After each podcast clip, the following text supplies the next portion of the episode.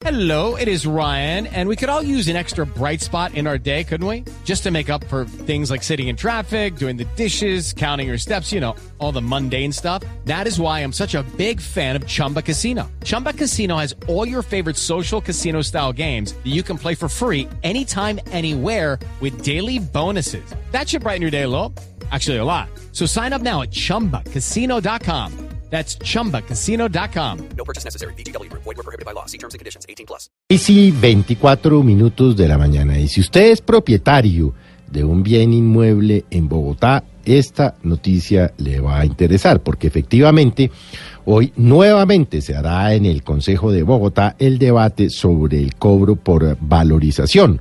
Un proyecto presentado por el alcalde Enrique Peñalosa y que mm, trata de recaudar 906.579 millones de pesos que estarán a cargo de propietarios de 380.489 predios en los estratos 4, 5 y 6. Dice el distrito que debe aprobarse, cosa que además está en, digamos, en discusión todavía en, en el Consejo de Bogotá.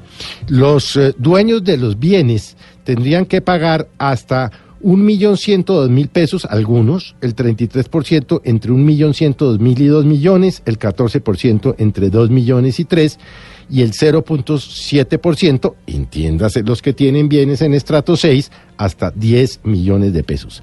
Recuerde usted que la semana pasada hubo un gran debate en el eh, Consejo de Bogotá, el jueves, en donde se retiraron algunos miembros de Cambio Radical, que ha sido un movimiento que ha apoyado irrestrictamente a Peñalosa, pero en este tema ciertamente no va a haber apoyo, e inclusive se retiraron el jueves los de Cambio Radical para romper el quórum, no lo rompieron porque dos de ellos se quedaron en el, en el eh, recinto del Consejo. Sin embargo, ayer en una columna habitual ahora en el diario El eh, Tiempo de Bogotá, el eh, jefe de Cambio Radical, el ex vicepresidente Germán Vargalleras, ha dicho ayer que no van a acompañar este proyecto. Dijo textualmente Vargas, hemos acompañado a la administración Peñalosa en todas sus iniciativas y proyectos, pero en lo que respecta a esta valorización, que llega en un momento de bajo crecimiento de la economía, de los ingresos y del empleo en la ciudad, y ha demostrado ser un mecanismo ineficiente para la ejecución de obras,